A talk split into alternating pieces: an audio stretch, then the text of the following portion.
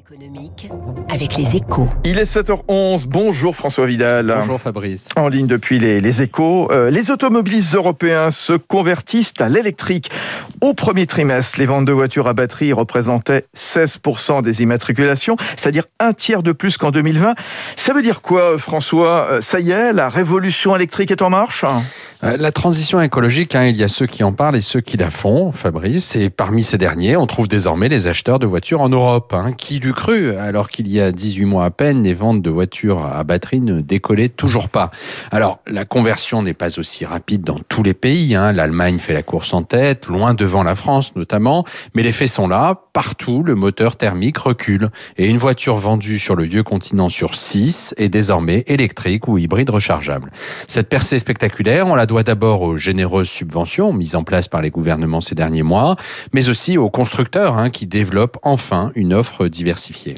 Alors, euh, le décollage semble en effet assuré. On va quand même relativiser, François, parce que les voitures électriques, elles ne représentent encore qu'une part très faible du parc auto global. C'est 1,5% à peine en France, 1,5%. Oui, c'est sûr qu'avec 40 millions de véhicules en circulation dans l'Hexagone à peu près, et 2 millions de, ventes neuves par an, la rotation vers l'électrique va prendre du temps. Hein.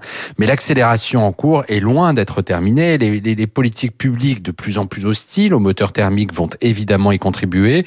Au Royaume-Uni, par exemple, hein, ces, ces moteurs seront bannis dès 2030. Autant dire que d'ici 2 à 3 ans, plus personne n'y achètera de voiture à essence. De la même manière, le, le fait que Dacia, un spécialiste du low cost, se lance dans l'électrique va rendre ce type de véhicule accessible au plus grand nombre.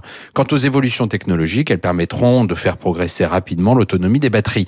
C'est donc bien une lame de fond qui est en train de se lever et il est plus que temps de se pencher sur l'origine de l'électricité qui fera avancer ces voitures car pour le moment, elle est loin d'être verte dans de nombreux pays. La question aussi sur le recyclage des batteries à terme. hein. Merci beaucoup, François Vidal. À très bientôt. Il est 7h13 à suivre sur Radio Classique l'invité de l'économie, Anthony Roquin, le directeur général de l'agence France Trésor.